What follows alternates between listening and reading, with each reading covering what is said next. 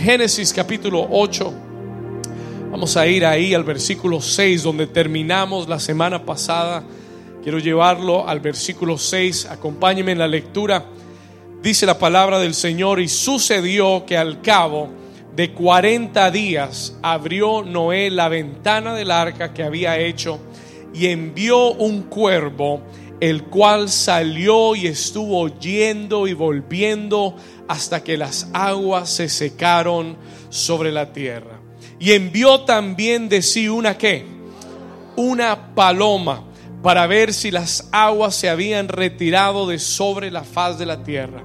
Y no halló la paloma donde sentar la planta de su pie y volvió a él al arca, porque las aguas estaban aún sobre la faz de toda la tierra. Y entonces él extendió su mano y tomándola la hizo entrar consigo en el arca. Versículo 10 dice, esperó aún otros siete días y volvió a enviar la paloma fuera del arca. Y la paloma volvió a él a la hora de la tarde y he aquí traía una hoja de qué? Dígalo más fuerte, una hoja de qué? Traía una hoja de olivo en el pico y entendió Noé que las aguas se habían retirado de sobre la tierra y la iglesia del Señor dice, amén, y amén. Dígale a su vecino, vecino, vamos a aprender más lecciones del reposo en Dios. Ahora dígale al otro vecino, yo necesito reposar en Dios. Tome su lugar en esta mañana, take your place this morning. Quiero tomar unos minutos solamente para repasar algunas de las lecciones que aprendimos el domingo pasado. Comenzamos, hemos estado ya un mes. Si no se ha dado cuenta, ya estamos un mes hablando acerca del reposo de Dios, the rest of God. ¿Cuántos están aprendiendo a reposar en Dios? Déjeme ver, sinceramente, si usted dice, pastor, yo estoy aprendiendo, levante su mano, déjeme ver su mano, si esta enseñanza lo ha bendecido. Amén. Yo siento que Dios quiere, quiere darnos aún más de esto, amén. Y la semana pasada aprendimos algunas lecciones poderosas de lo que es el reposo en Dios basada en la vida de Noé. Y la razón por la que el Señor nos llevó a la vida de Noé es porque el nombre de Noé quiere decir reposo. ¿Cuántos dicen amén? Noé quiere decir qué? Reposo. Y entonces tomamos lecciones de la vida de Noé, de la vida de el reposo en Dios. Y aprendimos tres lecciones la semana pasada. Quiero repasarlas.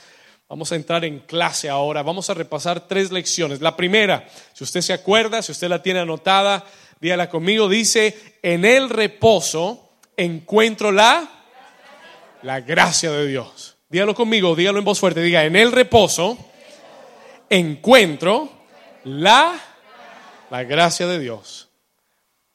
Noé halló gracia y, aprendimos que en el reposo, cuando descansamos en Dios, hallamos su gracia.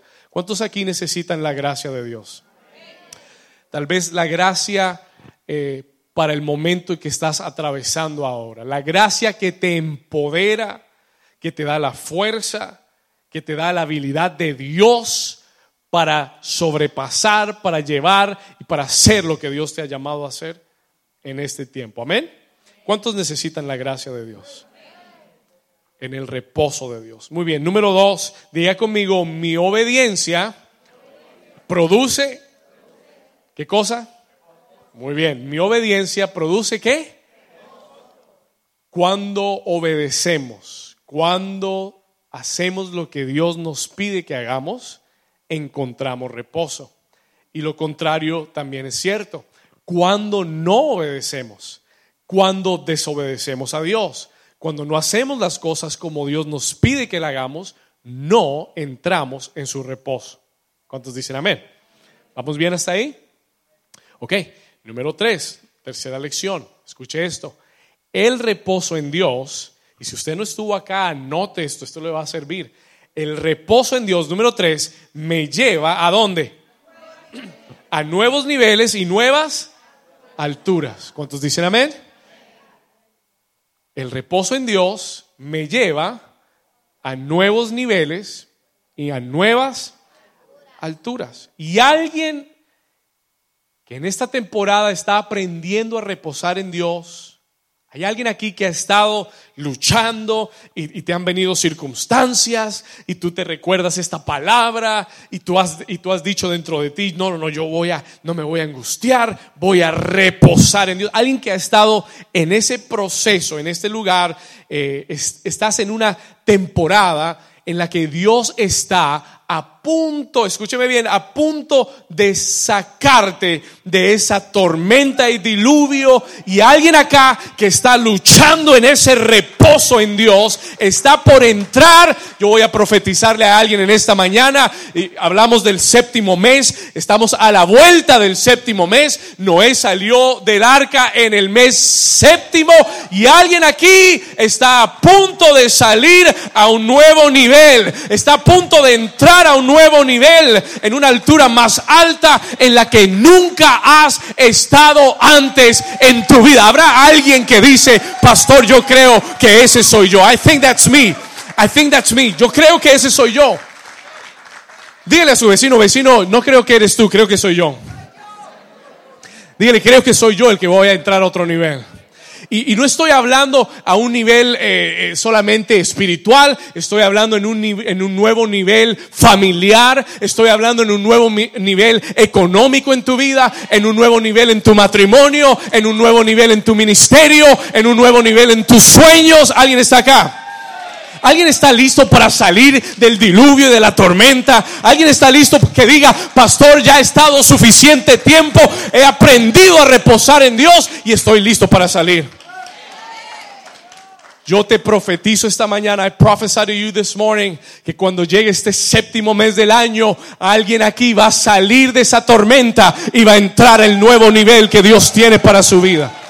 Alguien que lo crea, que le dé un aplauso fuerte al Señor. Alguien que lo crea, que le dé un aplauso fuerte al Señor. Yes, it's going to happen. Y la semana pasada entendimos que cuando Noé salió del arca, llegó a un monte llamado Ararat. Diga conmigo Ararat. Y Ararat quiere decir la maldición revertida. The reverted curse. Lo que el, aquello con lo que el diablo te quiso maldecir se va a revertir en su contra y va a ser para tu bendición. ¿Alguien dice amén? ¿Alguien está despierto? Se lo voy a repetir una vez más. Esto fue lo que Dios nos dijo la semana pasada. Alguien acá que ha estado pasando un diluvio con el que el diablo ha querido hundirte emocionalmente, estresarte, emocionalmente deprimirte, emocionalmente acabarte. Alguien aquí que ha estado reposando en Dios en algunas semanas, en algunos días, vas a salir de ese diluvio, vas a salir de esa tormenta y te vas a dar cuenta que la maldición que el enemigo trajo en tu contra se va a revertir en tu mayor bendición.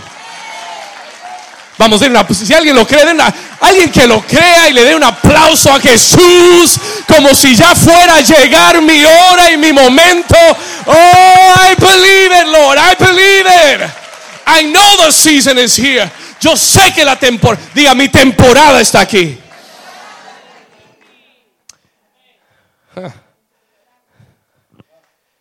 Esta palabra es para todos aquellos que quieren vivir en el reposo de Dios.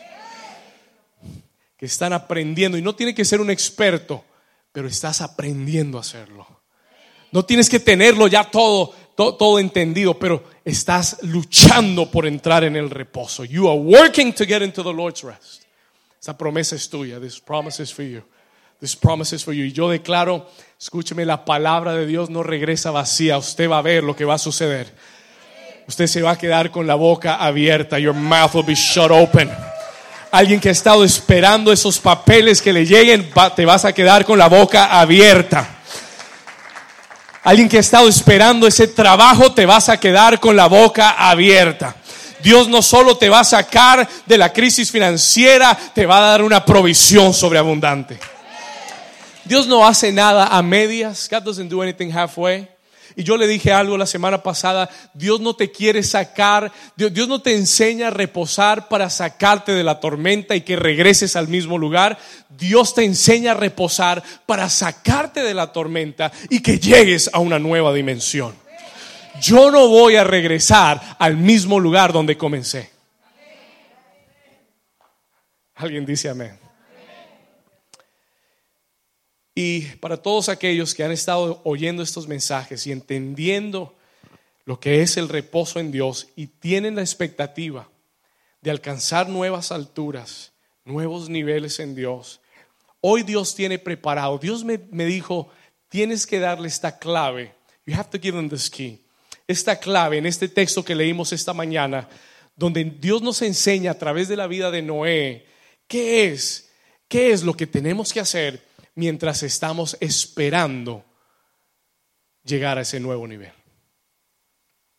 What is the key?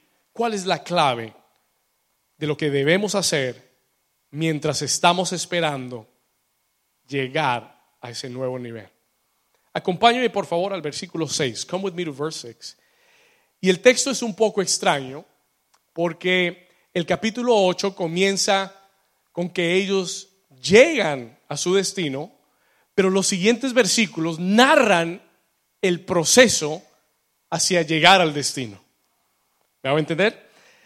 los primeros versículos dicen y llegó y se asentaron las aguas y llegaron a la Ararat y, y, ahí reposó el arca. Pero los siguientes versículos del 6 en adelante nos dicen que fue un proceso. Diga conmigo, es un proceso.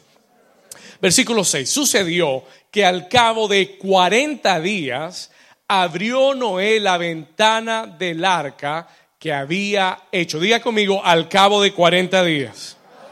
¿Cuántos días llovió? ¿Cuántas noches llovieron? 40 días. Y 40 es el número que simboliza qué cosa? Prueba. Y dice que al cabo de esos 40 días y esas 40 noches de prueba, Noé, mire lo que dice, versículo 6, Noé abrió la ventana del arca que había hecho. Ahora, entiéndame bien, el diluvio, la lluvia ya había pasado, the rain had already passed, pero escuche esto, pero la situación no había, no estaba aún resuelta. Escuche esto, el diluvio ya había pasado, pero el agua todavía estaba muy alta y no se había sentado sobre, sobre la tierra. Entonces ellos, aunque ya había pasado el diluvio, aunque la lluvia ya ya, había terminado, ellos aún seguían en alta mar. Es decir, la tormenta había terminado, pero la situación no estaba resuelta aún. Es decir, lo peor había pasado, pero la situación todavía no estaba resuelta. ¿Alguien puede entender lo que eso significa? ¿Cuántas veces pasamos una situación y lo más difícil ya pasó, pero la situación todavía no está resuelta. ¿Alguien me entiende? Ya no está lloviendo, ya no me está cayendo agua encima, ya el viento no me está llevando de un lado a otro, pero todavía la situación no está resuelta. ¿Alguien me está entendiendo? A veces somos expertos en ignorar las situaciones en nuestra vida. A veces somos expertos en dejar a un lado lo que está pasando el problema, ignorarlo pensando que se va a resolver solo, thinking that it will resolve itself by, itself, that it will resolve itself. A veces hacemos un muy mal trabajo de ignorar las cosas que pasan en nuestra vida y dejamos que se sigan perpetuando en nuestra vida. ¿Alguien me entiende lo que estoy diciendo? Los, los problemas y las situaciones hay que enfrentarlos. Hay que mirarlos en la cara y enfrentarlos hay que dejarles de echarle tierra. No, no, como hacemos en la casa cuando viene la visita, ¿sí sabe lo que hacemos? Subimos a la alfombra, echamos todo el mugre abajo y lo tapamos. No, después lo limpio, después lo limpio. ¿Verdad? medio sacudimos el polvo, ignoramos el problema y pensamos que va a estar bien, pero lo que tú ignoras no se resuelve. Alguien dígame algo. Lo que tú ignores en tu vida no se resuelve. Tú tienes que afrontar, tienes que enfrentar aquellas cosas que aunque la tormenta ya haya, se haya calmado, pero tú necesitas saber qué hacer ahora para no regresar a la misma tormenta.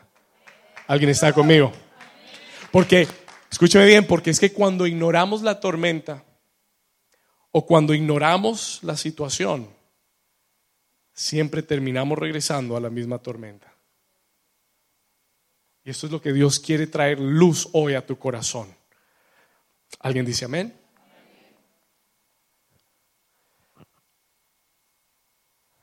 ¿Sabe?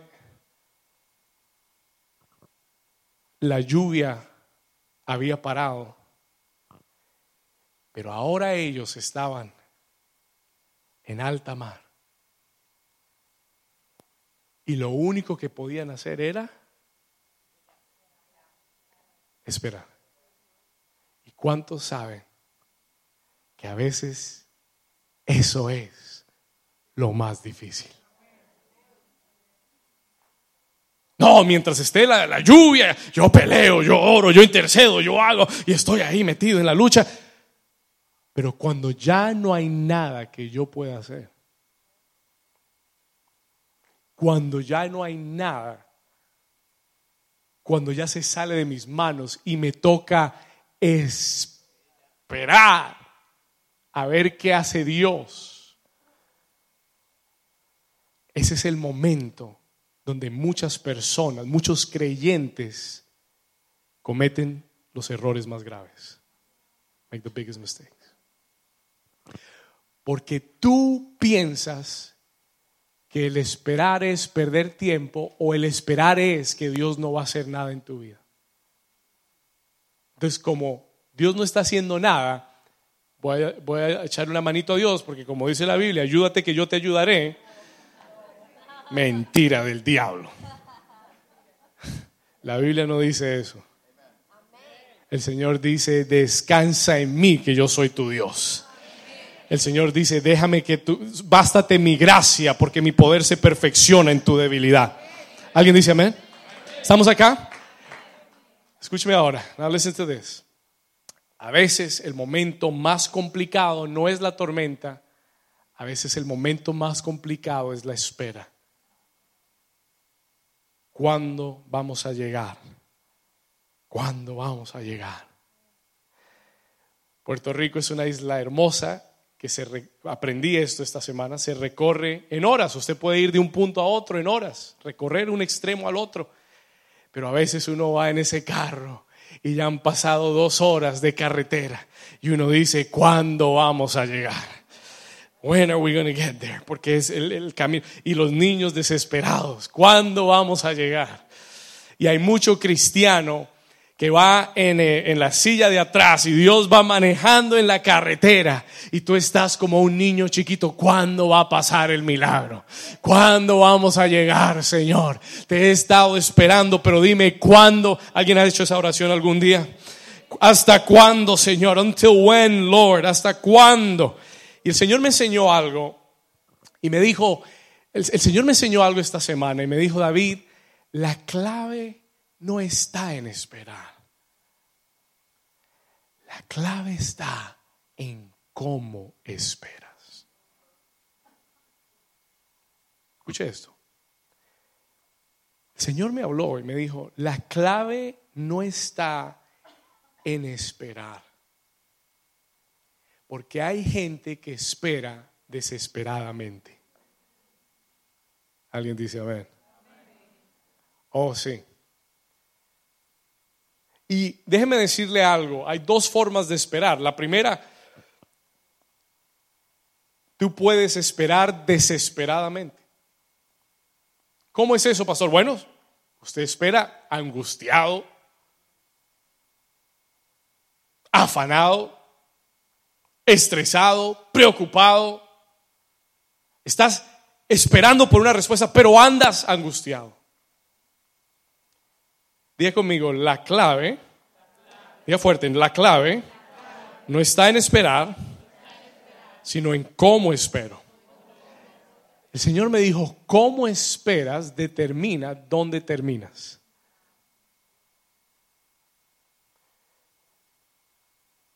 ¿Cómo esperas determina dónde terminas?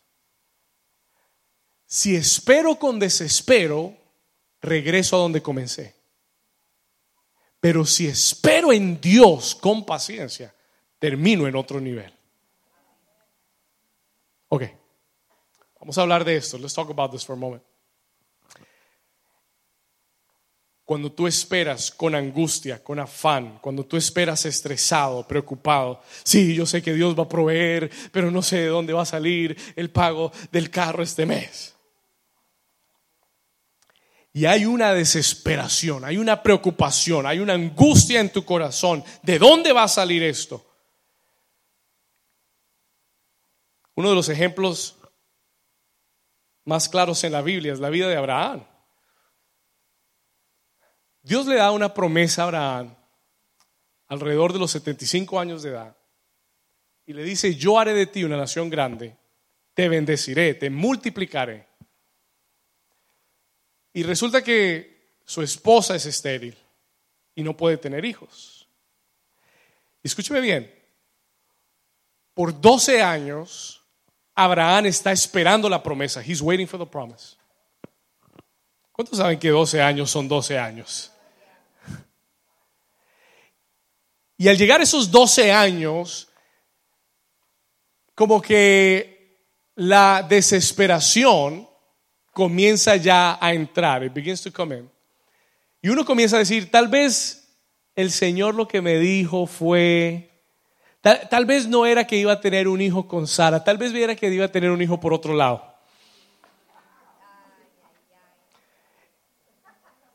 Y comienza a entrar confusión. ¿Estamos acá?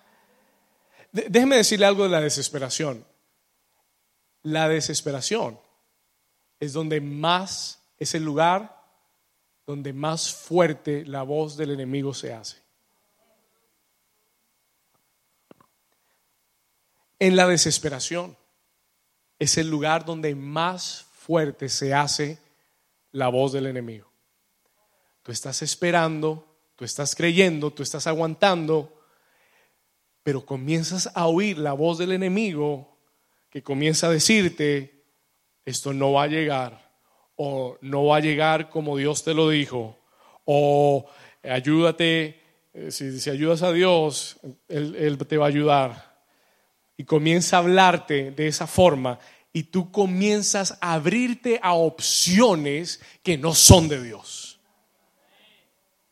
Y conozco muchos cristianos en esta iglesia y en muchas iglesias que tienen grandes promesas de Dios, pero por no saber esperar en Dios, por la desesperación, por la angustia o por el afán, comienzan a hacer cosas que Dios no les ha mandado hacer y terminan en lugares donde Dios nunca quiso que fueran. ¿Alguien me está entendiendo? ¿Alguien me está entendiendo? Escúcheme bien, Conozco muchos cristianos que en la espera se desesperan, no saben cómo esperar y lo que iba a ser una gran bendición en su vida termina siendo una gran carga, un gran peso. O sí, porque Abraham encontró un hijo, pero no el de la promesa. ¿Cuántos me están entendiendo? O sí, logró lo que quería, logró tener un hijo, logró tener un hijo, pero con una mujer que no era la que Dios le había dado.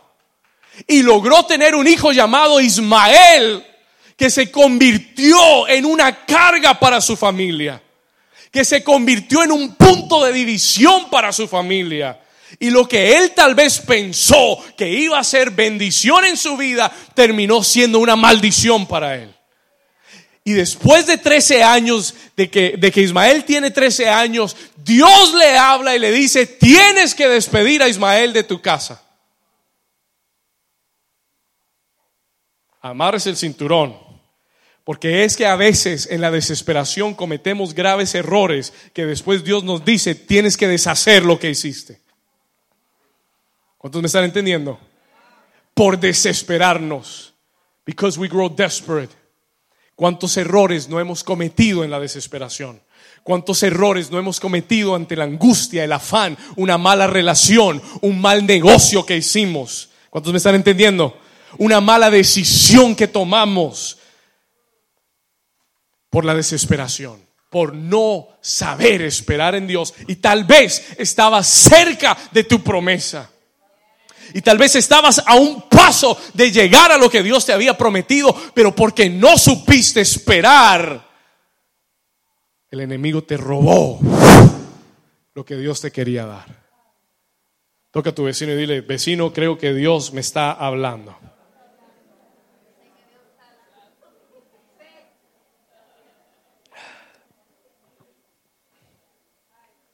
¿Cuántos dicen amén?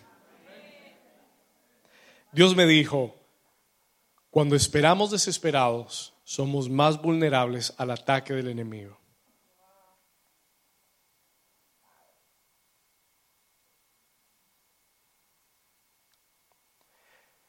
Dios está enseñando lo que es su reposo, porque hay personas en este lugar que ya han pasado la tormenta y lo único que Dios te está pidiendo ahora es, espera en mí.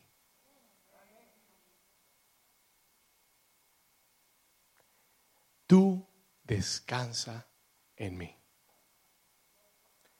No te sigas preocupando más. Porque yo ya resolví el problema. Déjame contarle algo. Déjame contarle algo. Dios lo resolvió antes de que comenzara. Así es Dios. Dios ya tenía el plan de salvación antes de hacer el mundo. Así es Dios. Dice la Biblia que antes de la funda, antes de establecer el mundo, ya había preparado al cordero que lo iba a salvar. Antes de que Adán pecara, ya Dios tenía la, la respuesta, la solución al pecado de la humanidad. ¿Cuántos me están entendiendo? Antes de que esa situación llegara a tu vida, ya Dios tenía la respuesta. Y Él está en su trono, tranquilo, descansando. Tú estás remando, tú estás angustiado, sacando el agua de la barca. Y Señor, ¿hasta cuándo? ¿Y cuándo? ¿Y cuándo? El Señor dice, no, tranquilo, Bobby, tranquilo.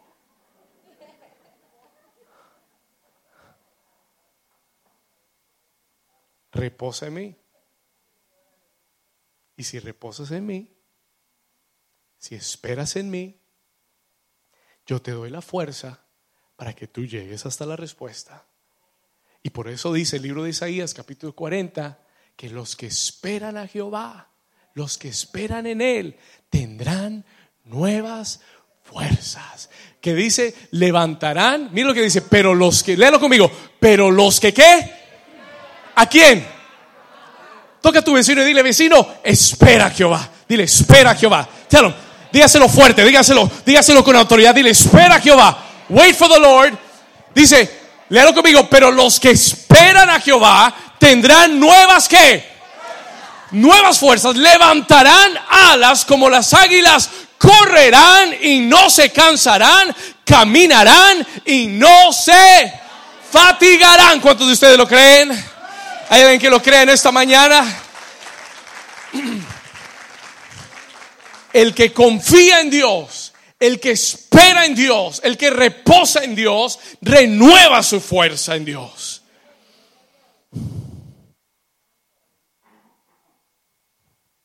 Cuando nosotros confiamos en Dios, es cuando levantamos las, las alas y llegamos a nuevas alturas. Cuando reposamos en Dios y esperamos en Él, es cuando levantamos las alas y corremos y no nos cansamos, caminamos y no nos fatigamos y llegamos hasta donde Dios nos dijo que teníamos que llegar.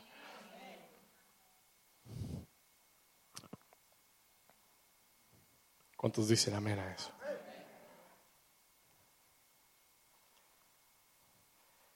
Esto es lo que Noé nos va a ilustrar ahora. Ahora sí, vamos a Noé. Now let's come to Noah. Y le voy a mostrar algo acá. Let me show you something here.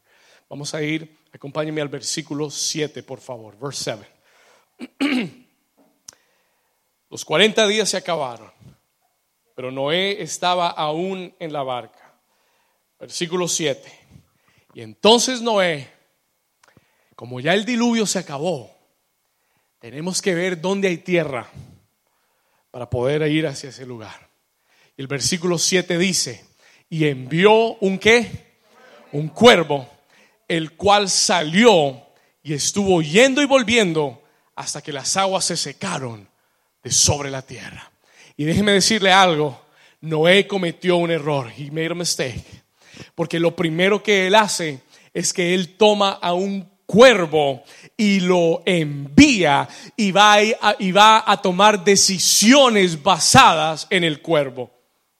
Ahora usted dice, pastor, ¿por qué eso está mal? Why is that wrong? ¿Cuál es el problema con eso? Escúcheme bien. ¿Sabe por qué él usó un cuervo? Porque el cuervo es un animal carnívoro. He is a flesh eater. El cuervo es un animal que y él lo envió porque él dijo, si el cuervo va y encuentra cosas muertas, no regresará. Si el cuervo va y no regresa, es porque ya encontró carne que comer. Y él estaba tomando decisiones basadas en el cuervo. Y el cuervo representa, note esto, the raven represents, el cuervo representa mi carne. Represents my flesh. Listen to this.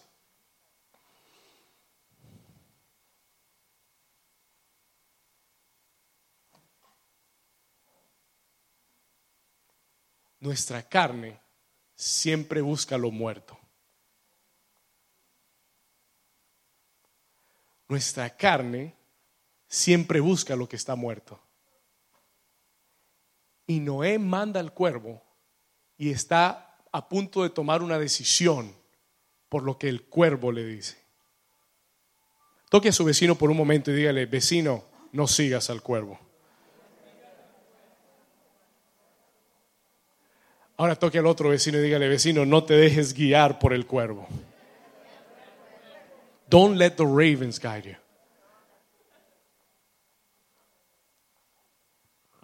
El cuervo es la qué? Es la carne. El cuervo, escuche esto, por favor. El cuervo representa nuestra carne, que siempre busca lo que está muerto. It looks for what is dead.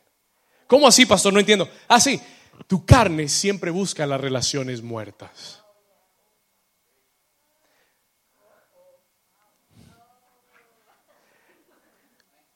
¿Cuántos saben que hay relaciones muertas?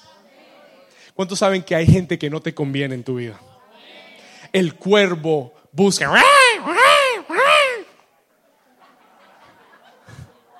¿Le gustó? Pastores imitador y todo. El cuervo busca lo que está muerto, relaciones muertas que no te convienen que no son para ti, que Dios no quiere en tu vida, pero tú dices, ay, pero es que es tan bueno, ay, pero es que, ay, me trata tan bien, me ama. ¿Alguien está aquí o ya se fueron todos? ¿Cuántos están aquí conmigo?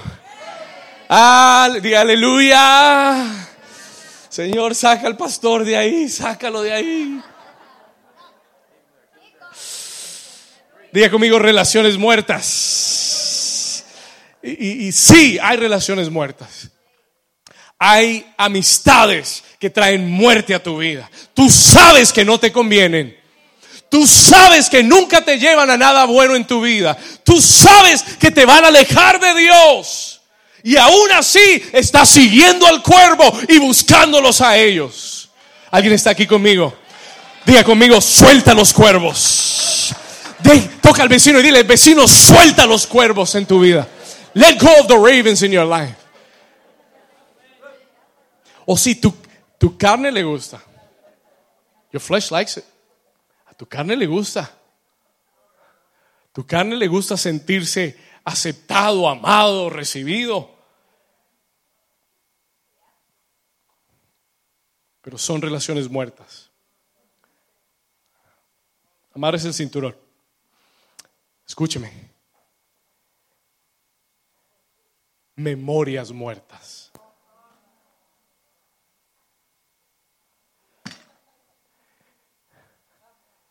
El cuervo siempre te trae memorias muertas. Cosas que ya pasaron y no tienen ninguna relevancia en tu vida hoy. Que lo único que hacen es regresarte a la amargura y la tristeza, la condenación, la culpabilidad. Eso se llama cuervos, ravens. Hay que soltar los cuervos. Y cada vez que ese cuervo quiera llevarte hacia un pensamiento muerto, tú lo llevas cautivo a la obediencia en Cristo y tú le dices, las cosas viejas pasaron. Y he aquí, todas son hechas nuevas en Cristo Jesús. Yo soy, diga conmigo, yo soy una nueva criatura en Cristo Jesús. Diga, las cosas viejas pasaron. He aquí, todas son hechas nuevas. ¿Alguien lo cree? Alguien le da un aplauso fuerte al Señor Jesús.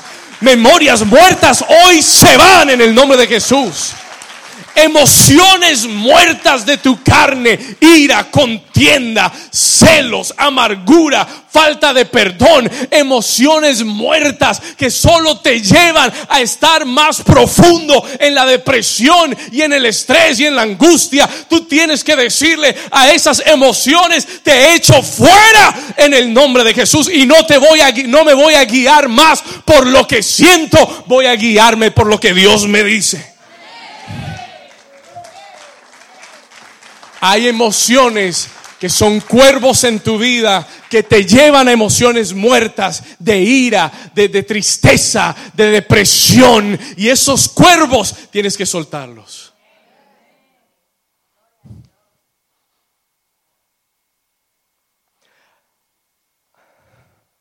Hay cuervos que son obras muertas, mentiras, adulterio, trampas fornicación, obras muertas. Hay, pensamientos, hay, hay pensamientos llenos de la lógica humana. Eso es el cuervo. ¿Y sabe lo que Dios me dijo? Escúcheme bien, pone mucha atención a esto. Hay gente que está en un tiempo de espera, esperando lo de Dios, pero siguiendo al cuervo. Listen to this. Hay mucha gente que está en un tiempo de espera, esperando lo de Dios, pero siguiendo a los cuervos. Si estás siguiendo los cuervos, no esperes nada de Dios. ¿Alguien está aquí?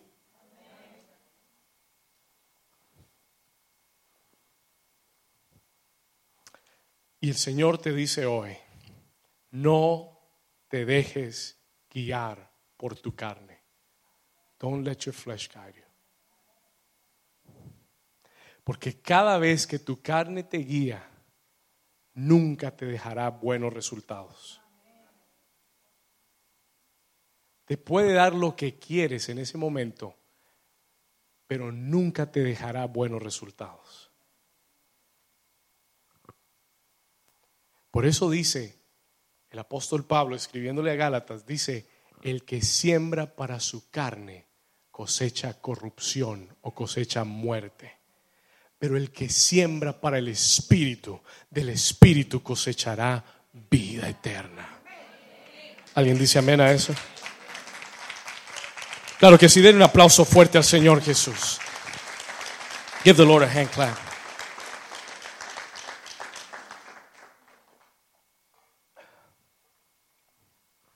Versículo 8, verse 8. Vamos ahí. Él se dio cuenta que el cuervo no le daba resultado. Él se dio cuenta que el cuervo iba y venía y no le daban el resultado que él quería. Y entonces él dijo, tengo que cambiar la estrategia. I gotta change the strategy. Dígale al vecino, vecino, hay que cambiar la estrategia. Tal vez has estado esperando de la forma incorrecta. Y ahora hay que cambiar la estrategia. We gotta change the strategy. Y entonces dice, versículo 8, Entonces envió también de sí una qué? Oh, para ver si las aguas se habían retirado de sobre la faz de la tierra. Ya él no estaba buscando si algo se había muerto, ahora él estaba buscando si algo estaba vivo. ¿Está entendiendo? Y él dijo, no voy a seguir más a este cuervo, ahora voy a enviar a la paloma y voy a dejar que la paloma sea la que me dé la respuesta. Y la paloma en la Biblia es un símbolo del Espíritu Santo de Dios. It's a symbol of the Holy Spirit of God. ¿Alguien dice amén a eso?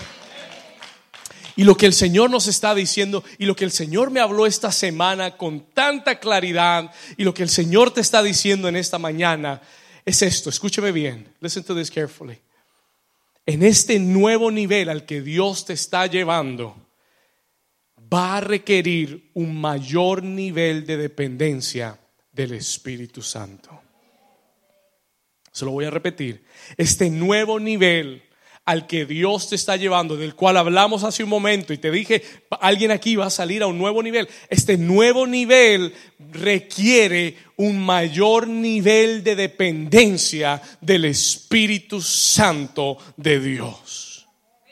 Hay cosas que como creyente tú nunca podrás lograr, al menos que sea que seas guiado por el Espíritu Santo de Dios para lograrlo. Usted sabe lo que dice el libro de Zacarías capítulo 4 versículo 6. Anote esto por favor, Zechariah 4, 6.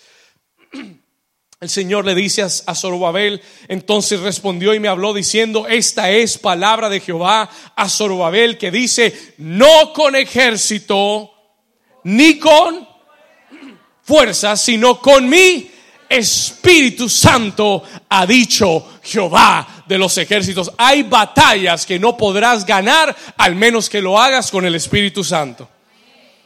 Hay, hay desafíos con los cuales tu fuerza no es suficiente y necesitas la fuerza del Espíritu Santo sobre ti para poder lograrlo. ¿Alguien me está entendiendo? No es Zorobabel, no es con ejército, no es con fuerza, mas con mi Santo Espíritu ha dicho el Señor. Y en estos días, escuche lo que le voy a decir, y estos días que vienen, el Señor te está diciendo, yo quiero que tengas una mayor relación con mi Espíritu Santo. Hay gente aquí que ha resistido al Espíritu Santo. Que el Espíritu Santo te ha hablado, te ha querido guiar y dirigir y tú no has querido oír. You've not wanted to hear. Eso se llama resistir al Espíritu. Y el Señor te está diciendo, para este nivel vas a tener que tener un mayor nivel de dependencia, un mayor nivel de hambre, de anhelo por el Espíritu Santo de Dios. ¿Alguien dice amén? Escuche esto. El Señor me dijo, no puedes resistirlo ni ignorarlo, tienes que seguirlo y anhelarlo. Es tiempo de dejar ir los cuervos y es tiempo de comenzar a seguir la paloma. ¿Sabe cuál es la diferencia? Le cuento. La diferencia entre el cuervo y la paloma. Let me tell you the difference real quick. El cuervo siempre busca lo muerto, la, paloma siempre busca lo vivo. El cuervo siempre busca lo viejo, pero la paloma siempre busca lo nuevo. El cuervo, el cuervo siempre apunta al pasado, pero la paloma siempre te lleva hacia el futuro. El cuervo produce en tu vida duda y temor, pero la paloma te lleva en fe y esperanza. El cuervo te dice, eres una víctima, pero la paloma te dice, eres más que vencedor en Cristo Jesús. ¿Alguien dice amén a eso? Déjeme decirle algo, let me tell you something. Jesús mismo, Jesús mismo fue guiado por la paloma. La Biblia declara que el día que fue bautizado se abrieron los cielos y descendió sobre él en forma corporal como qué? Como paloma. Descendió sobre él el Espíritu Santo Y si usted lee el libro de Juan en el capítulo 1, Juan dice en el versículo 33, dice que el Espíritu reposó sobre él y dice, y nunca se apartó de él. Y aquel me dijo, sobre quien veas descender el Espíritu y que qué? Y que permanece sobre él, este es el que bautiza con el Espíritu Santo. ¿Sabe lo que sucedió? El día que la paloma descendió sobre Jesús, nunca más se volvió a ir. Never again did it leave. Pero tú y yo tenemos que aprender a caminar de tal forma que la paloma nunca se vaya. Tenemos que aprender a caminar de tal forma que el Espíritu Santo de Dios nunca se aparte de nosotros. ¿Cuántos me están entendiendo? Y dice la Biblia que después de que el Espíritu vino sobre Cristo, dice que lo llevó, lo guió al desierto. Y en el desierto fue tentado por el diablo mismo. Pero no se dio a la tentación, sino que venció al diablo en el desierto. Y dice después que salió del desierto lleno del poder del Espíritu Santo.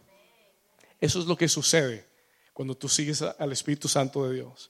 Tú puedes entrar al desierto y no vas a salir cansado ni vas a salir derrotado. Cuando vas con el Espíritu Santo y vas al desierto y estás en la prueba, si el Espíritu Santo va contigo, entonces tú vas a vencer al diablo y vas a salir en victoria y empoderado para el próximo nivel de tu vida.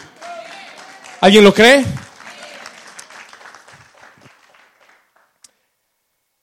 Escúcheme bien, vamos a ir ahí a Génesis 8. Voy llegando al final. I'm getting to the end of this message. Génesis capítulo 8.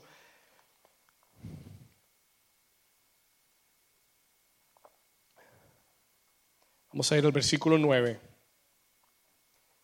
En el versículo 8 él envió la paloma, en el versículo 9 dice que no halló la paloma donde sentar la planta de su pie y volvió a él al arca, porque las aguas, dice, estaban aún sobre la faz de la tierra. Entonces él extendió su mano y tomándola, la hizo entrar consigo en el arca. Versículo 10, verse 10. Mira lo que dice acá. ¿Qué hizo? ¿Qué dice? ¿Cuál es la primera palabra? Pero cuando tú estás con el Espíritu Santo y cuando tú te dejas guiar por el Espíritu Santo y cuando tú puedes oír su voz y Él te dice, esa persona no te conviene y cuando Él te dice, ese negocio no te conviene.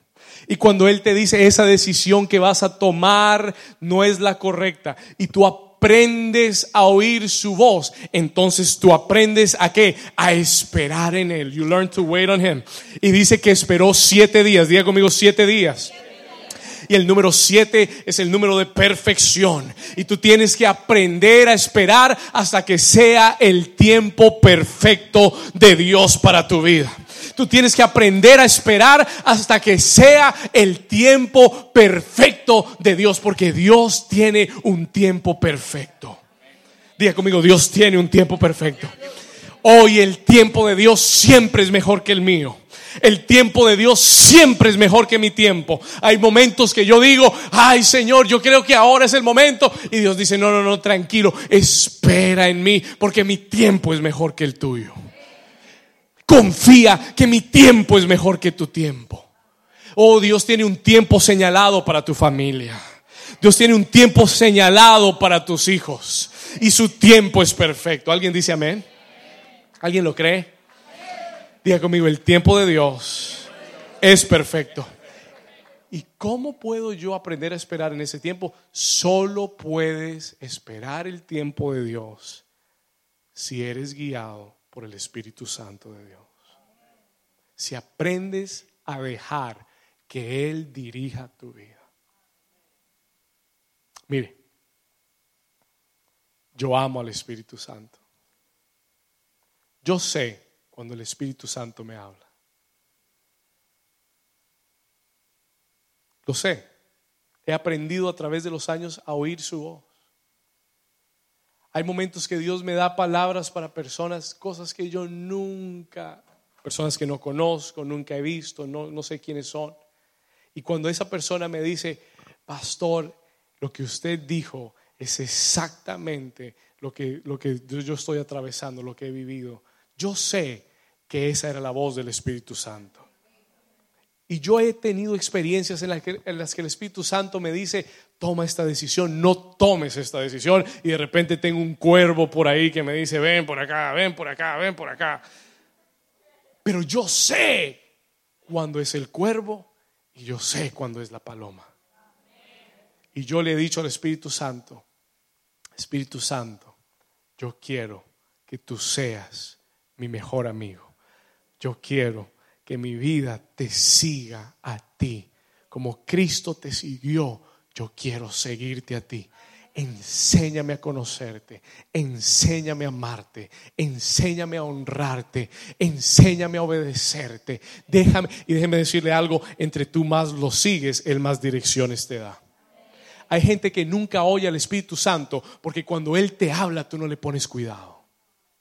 Hay gente que ya Dios, que el Espíritu Santo ya no te habla porque cuando te habla tú no le obedeces. Y entonces Él te dice, ¿para qué te voy a hablar si no me haces caso? ¿No, ¿No le ha pasado eso algún día? A mí me pasa como pastor. Hay gente que viene y me pregunta y me dice y me pide consejo y yo le hablo y le hablo y le hablo y después de que me doy cuenta que esa persona no sigue consejo y no oye, ya, no, ya no me dan ganas de hablar con la persona. ¿Para qué? Voy a gastar mi tiempo. Pero cuando tú te haces obediente a la voz del Espíritu y cuando tú en tu vida sigues al Espíritu Santo y Él te guía, Él va a comenzar a revelarte y abrirte tesoros y darte revelación que nunca habías visto antes y te va a mostrar cosas que nunca habías entendido, que nunca habías discernido y va a ensanchar tu corazón y tú vas a ser un creyente empoderado por Dios porque ahora no lo haces solo, ahora lo haces con el Espíritu Santo de Dios. Alguien que ame al Espíritu Santo y le dé un aplauso fuerte.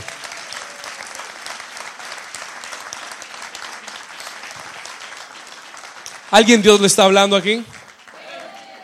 Dios quiere que los días que vienen tú aprendas a oírlo más, que seas más obediente.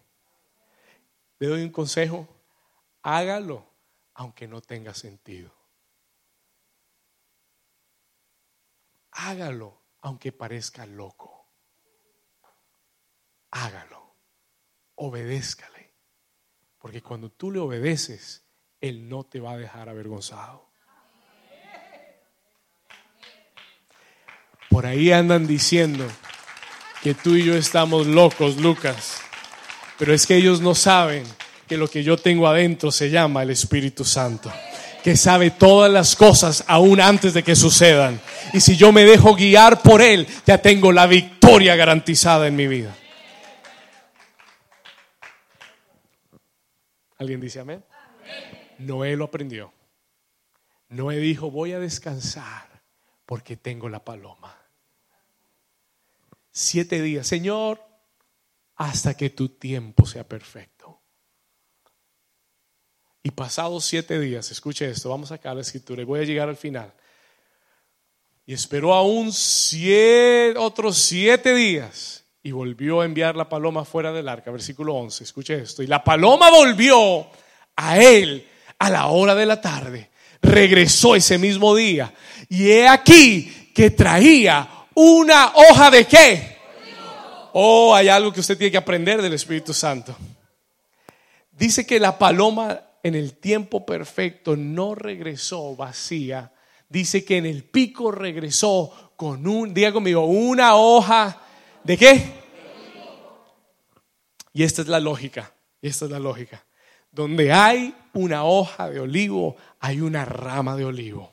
Y donde hay una rama de olivo, hay un árbol de olivo. Y donde hay un árbol de olivo, hay aceite fresco que va a salir para tu vida. Hay una unción y el aceite es la unción del Espíritu Santo, fresco para tu vida. Y, ¿sabe lo que él está diciendo acá? You know what he's saying here? Lo que el Espíritu Santo trajo a tu vida por seguirlo, por oírlo, por reposar en él. Una unción fresca, un aceite fresco, un poder fresco de Dios para un nuevo nivel en tu vida.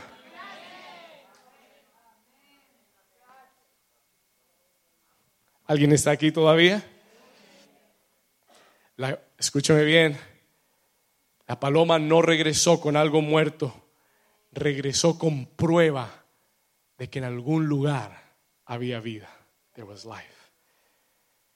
Hay una hoja de olivo, hay una unción fresca del Espíritu Santo Voy a terminar con esto. Esta temporada, escriba esto, por favor, esto le va a servir. Just write this down. Escriba esto, ténganlo en sus notas, acuérdese de esto.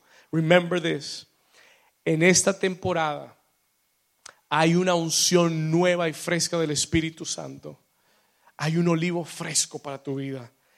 Y está esperando por aquellos que son guiados por la paloma. Se lo voy a repetir. Esta temporada, this season, esta temporada, estos desafíos en los que tienes por delante, hay, escúcheme bien, hay una unción nueva y fresca del Espíritu Santo. Hay un olivo fresco que el Espíritu Santo va a traer a tu vida, que está esperando por aquellos que son guiados por, por la paloma o por el Espíritu Santo de Dios, que han aprendido a reposar en Él. Hay una unción nueva para un nivel nuevo. Y alguien aquí, somebody here, alguien aquí que está esperando entrar en ese nuevo nivel con Dios, alguien aquí que está esperando entrar en esa nueva dimensión, Dios te dice, Dios te dice esta mañana, no te preocupes, ya he preparado la unción que necesitas para conquistar el próximo nivel. Alguien que le diga gracias, Señor. Alguien que le dé un aplauso fuerte a Jesús. Un aplauso fuerte a Jesús. Póngase de pie conmigo en esta mañana. Stand to your feet this morning. Póngase de pie y si usted puede levante sus manos al Señor. Cierra tus ojos.